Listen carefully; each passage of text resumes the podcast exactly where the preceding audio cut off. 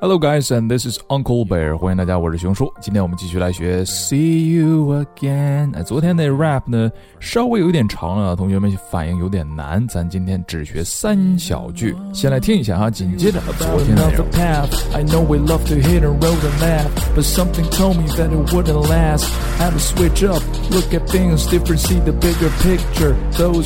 好，这三句呢，我们先读一读啊，读的时候也不会很难。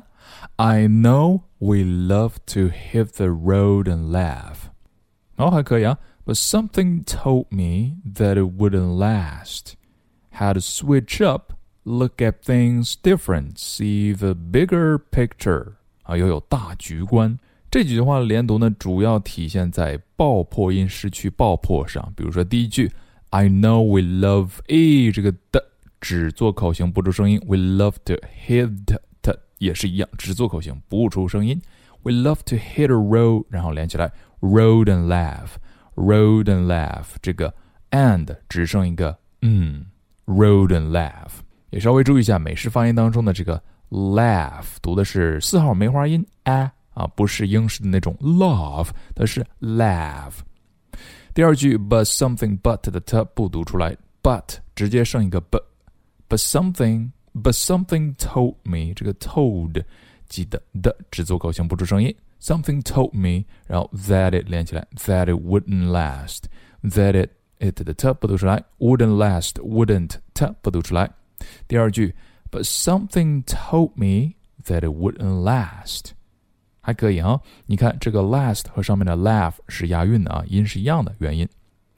Had to switch up，had 的不读出来，to 弱读，had to switch up。 然后停顿一下，look at things，look at 不读出来，look at things different，停一下，see the bigger picture。学了这么一段 rap 呢，感觉也非常的有 bigger，对不对？好，来试着读一下。I know we love to hit the road and laugh, but something told me that it wouldn't last. Had to switch up, look at things different, see the bigger picture. 蛮简单的。 那么打人节拍怎么办呢？那要和上面的连在一起啊。That I'll be standing right here talking to you about another path. I know we love to hit a road and laugh, but something told me that it wouldn't last.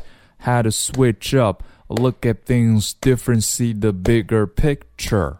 要比昨天的简单一些。大家只要把语速放慢，从慢速开始练是可以练出来的。不要忘记阅读原文、语音打卡，让熊叔听到你的 rap。